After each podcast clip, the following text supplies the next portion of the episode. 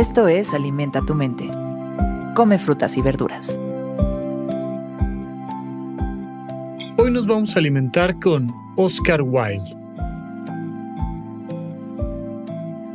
Oscar Finkel O'Flaherty Wills Wilde, mejor conocido como Oscar Wilde, fue uno de los dramaturgos más destacados de Londres victoriano. Hoy en día es recordado por sus epígramas, sus obras de teatro y su única novela El retrato de Dorian Gray. Hoy lo recordamos por esta reflexión. Sé tú mismo, todos los demás ya están tomados. Es una manera sencilla, muy, muy sencilla de Oscar Wilde de recordarnos la importancia de aceptarnos tal como somos. Muy interesante porque Oscar Wilde pues vivió una vida con complicaciones a pesar de su gran talento como escritor, dado que sus preferencias homosexuales, su orientación sexual, pues lo llevaron a tener una serie de complicaciones relacionadas con su entorno social. Así es que vaya que si él hablaba de aceptarse a sí mismo era una cosa muy importante. Tenía una mente muy curiosa donde le gustaba jugar con las palabras y con las imágenes y hablaba mucho del amor y del desamor y del darlo todo y del perderlo todo. Y nos muestra una manera de ser profundamente única algo muy interesante de Wilde es esa cosa muy suya. Notas desde que estás leyendo los textos que estás justo en la mente de Oscar Wilde de manera muy única. La mayoría de las personas eh, solemos buscar un cierto nivel de aceptación con los demás, encajar en la sociedad, que mi manera de pensar pues sea más o menos la misma manera de pensar de todos los demás, que mi manera de sentir sea la misma manera de sentir, que mi manera de actuar pues no se mueva demasiado del estándar y esto nos lleva a irnos traicionando. Hay un montón de cosas que pues sí, naturalmente, así como el saco y la corbata, pues son parte de nuestra estructura y es lo uso porque este es el género que me dieron y porque no, no quiero romper demasiado con, ¿no? Y te vas adaptando y adaptando y adaptando. Mira, cuando se trata de aceptarse uno tal como es, suele haber una, dos o tres cosas que no pueden ser negociables.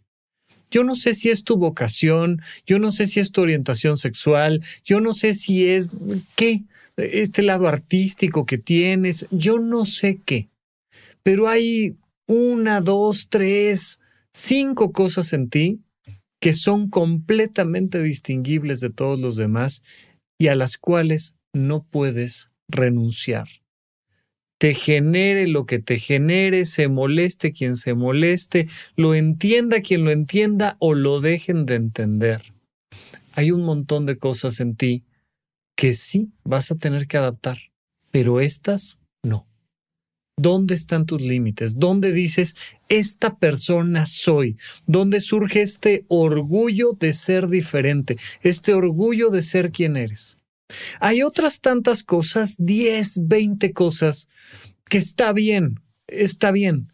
Yo no soy de sacos y corbatas, este, eso se lo dejamos a los psiquiatras, pero, pero los domingos que mi abuelita me pide específicamente que la acompañe a misa, sí me voy a poner el saco y corbata y está bien, pero el resto de la semana no, o el resto del mes no, o el resto de no. Y está bien, aquí puedo ceder un poco, lo podemos negociar, podemos establecer dónde sí, dónde no, cuándo sí, cuándo no pero nada más, es solo una negociación. Porque hay una parte de mí que no puedo traicionar, que tiene que ver con mi estilo, con mi género, con mis gustos, con mi orientación, con mi... no sé, pero pueden ser 10, 20 cosas, anótalas. Y hay un sinfín de cosas, pero de verdad un sinfín de cosas que ni hablar, las tenemos que hacer igual que todos los demás. Oye, no, es que yo internamente siento que yo no tengo por qué alimentarme, ¿no? O sea, yo no necesito comer. híjole, pues ¿qué crees que sí tienes que comer? Si no comes, te mueres. Si no duermes, te mueres. Y hay un montón de cosas como el idioma, ¿no?